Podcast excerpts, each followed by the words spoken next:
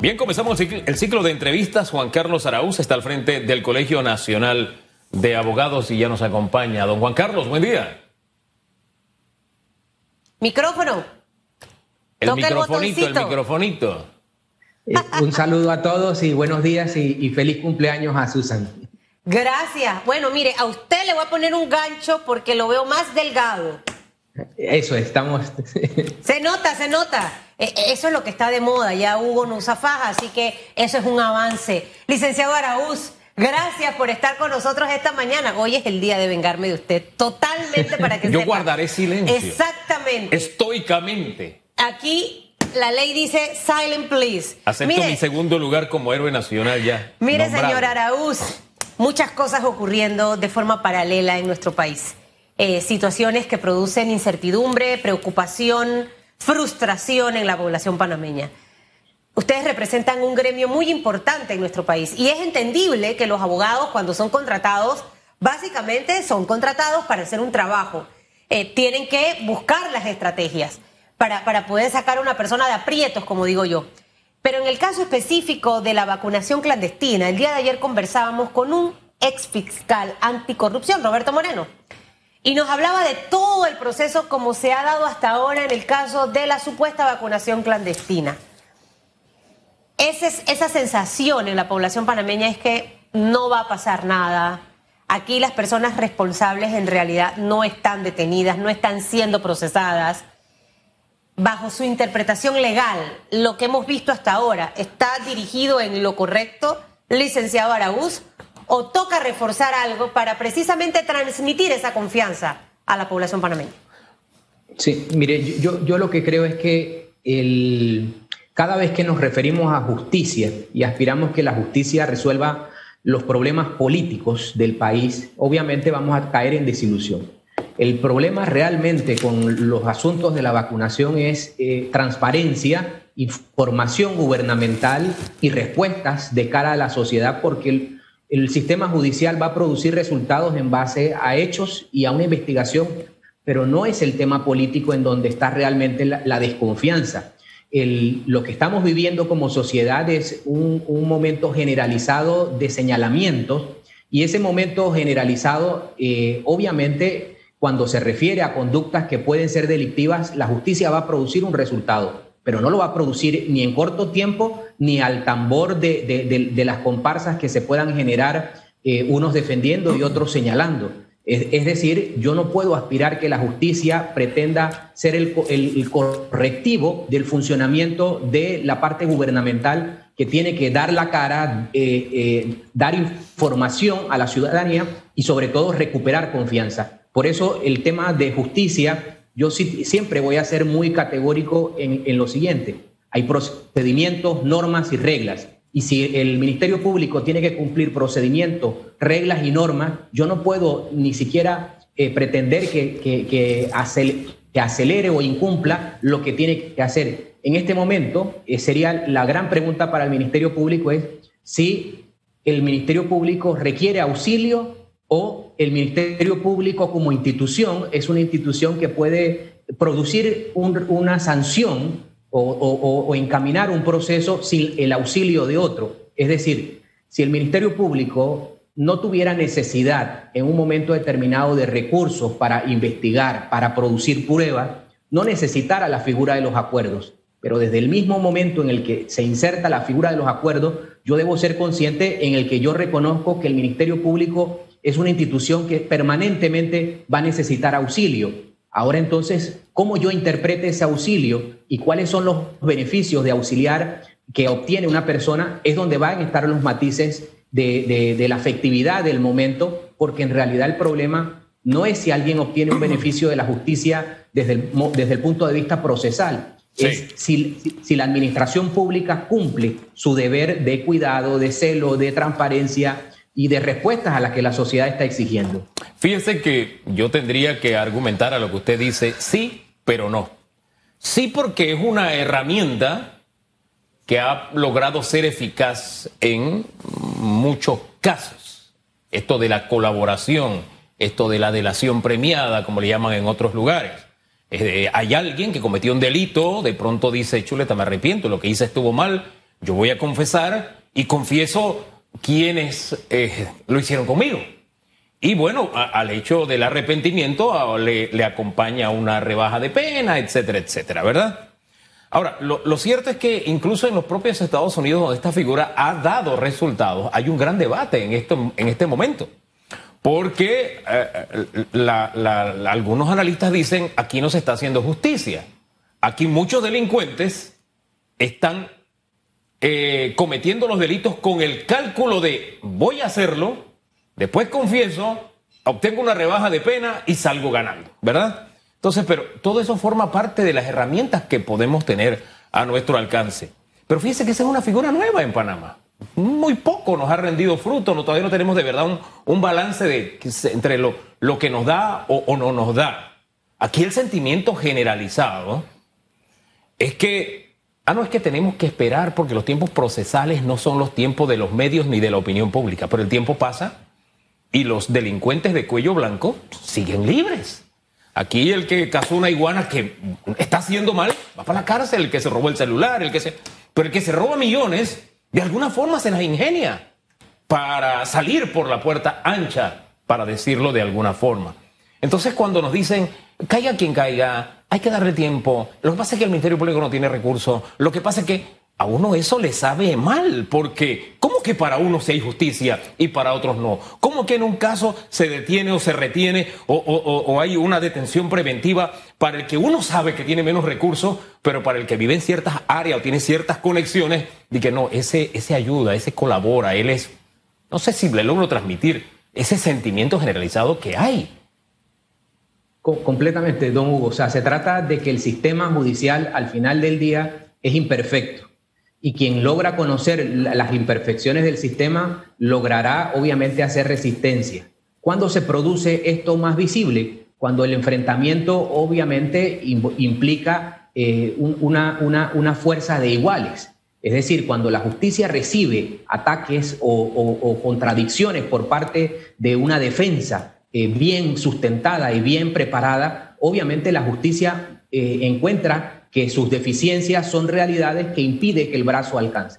Y allí en esos combates en donde el escenario de enfrentamiento es mayor, siempre eh, nos, vamos a referir entonces las deficiencias del sistema que nadie fortalece, que nadie nadie rellena esos defectos que sabemos que están allí, pero que siempre van a estar expuestos. Cuando, cuando obviamente el que está enfrentando la justicia tiene la capacidad de, presentar todo el argumento y toda la contradicción que, se genera desde una defensa eh, eh, eh, contradictoria, de, una defensa que pueda hacer ese, ese debilitamiento.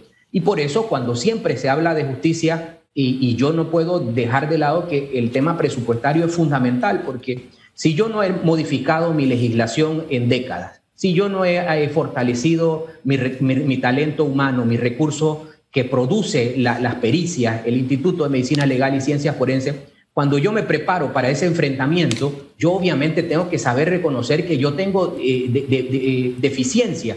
Y ese es el punto que históricamente se ha presentado con los casos eh, eh, llamados de alto perfil. Es decir, el sistema no está preparado para resistir el cuestionamiento. En los casos sencillos de flagrancia, en los donde la persona llega simplemente a un reconocimiento y no extiende, no, hay manera de, presentar todos los defectos.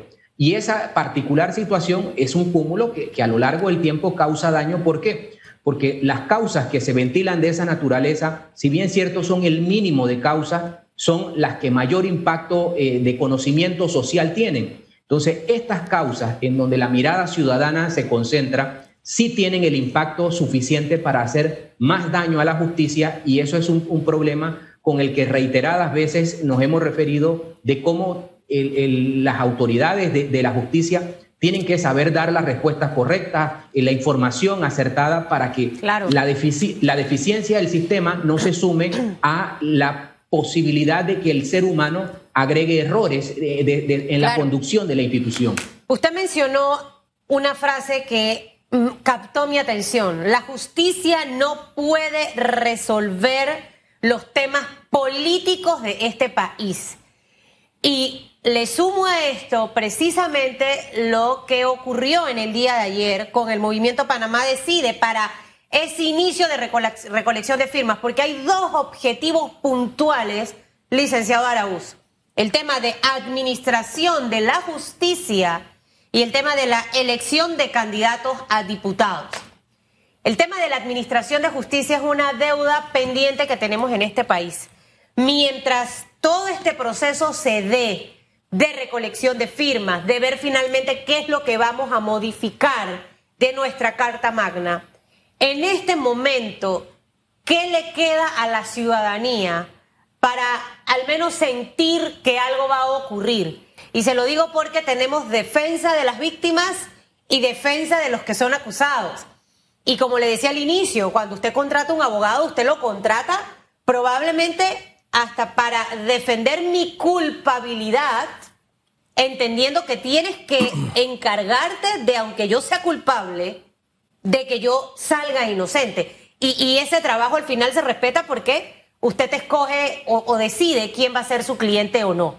Pero la población en general, licenciado Baraúz, más allá de todo esto que le, que le hablo, cada día está muchísimo más herida y lastimada con el tema administración de justicia. Entonces, no podemos esperar esto de la constituyente, de lo que vamos a hacer, porque esto es como a mediano y largo plazo. El hoy es el hoy. Hoy es que vemos a personas eh, nombradas en el tema del escándalo de las vacunas clandestinas supuestas. Vemos eh, supuestos nombres dentro del escándalo de lo supuesto que ocurre dentro de la Lotería Nacional de Beneficencia. Hemos visto aquí casos de alto perfil o de Brecht, un montón de casos más, donde al final en Panamá no ha pasado nada, mientras que en otros países sí.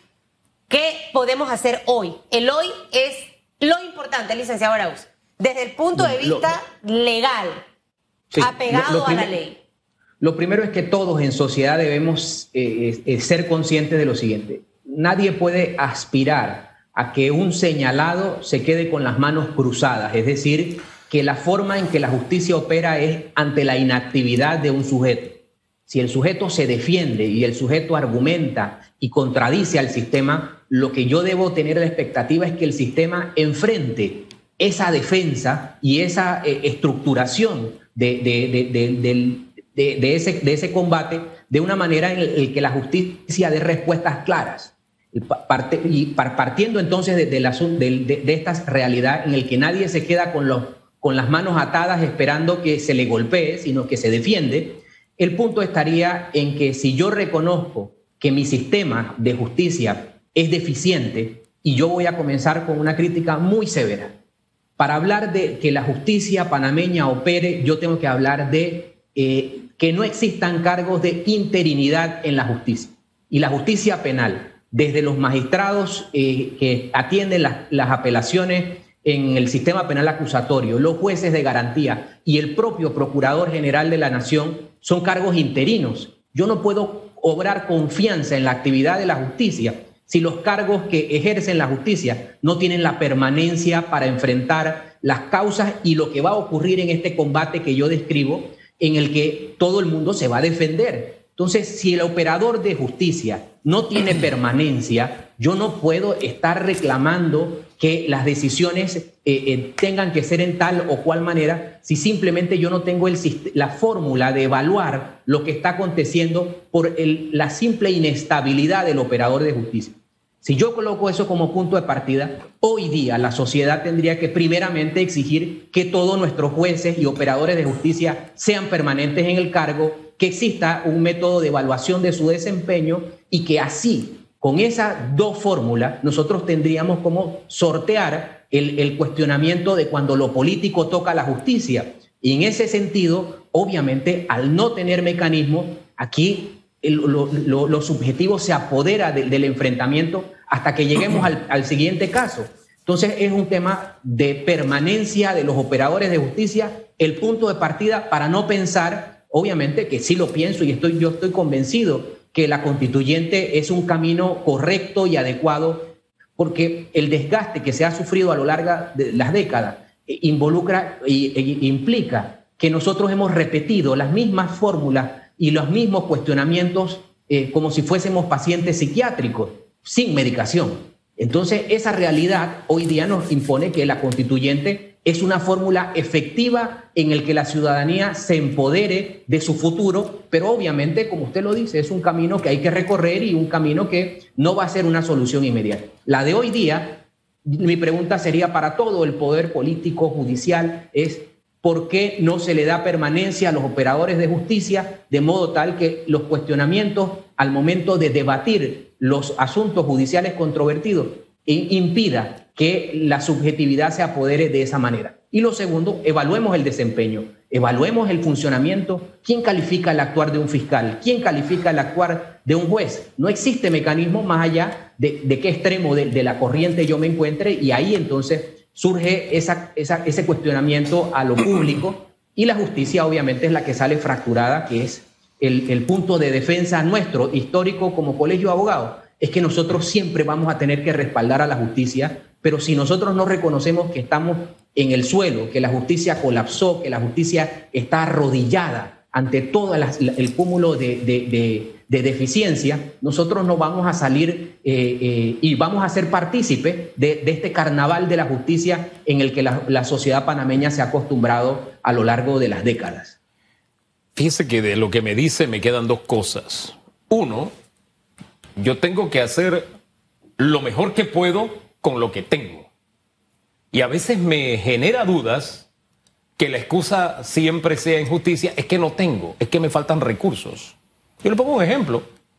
Aquí trabajamos con muchas limitaciones este año de pandemia, muy duro, pero todos los días estaba el programa y con la máxima calidad posible al aire. Usted no tiene idea de las cosas que pasan detrás de cámara. Pero yo no puedo salir lamentándome de que lo que pasa es que no, no hay excusa. Yo tengo que hacer el trabajo. Tengo que hacerlo. Y tiene que ser un trabajo de calidad. Y siento que en justicia tenemos ese comodín. Le añado algo más. Yo creo que estamos divinizando la constituyente. Y me, me, me quedo más del lado de lo que decía la señora Alma Montenegro de Fletcher, que decía, oye, si cumpliéramos esta, yo me da, la que tenemos, yo me daría por bien servida. Porque, por ejemplo, hay males que se la checan a la Asamblea que esos males no están en la Constitución, no tienen que ver con la Constitución, tienen que ver con los seres humanos, tienen que ver con las personas que están allí. Cuando me hablan de planillas y un montón de cosas, nada de eso está en la Constitución.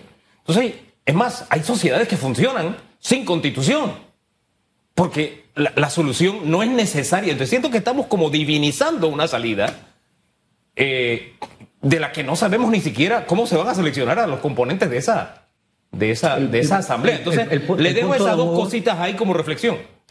El, punto, don Hugo, es que nosotros como sociedad debemos saber que debe haber pesos y contrapesos. Y si yo en materia de justicia sé que no tengo contrapesos, pensar que lo actual resuelve el, problema de fondo es engañarme. Y, y, concretamente lo que estamos hablando, si yo no tengo eh, la estabilidad del sistema judicial, yo no puedo pretender que el sistema judicial va a operar correctamente.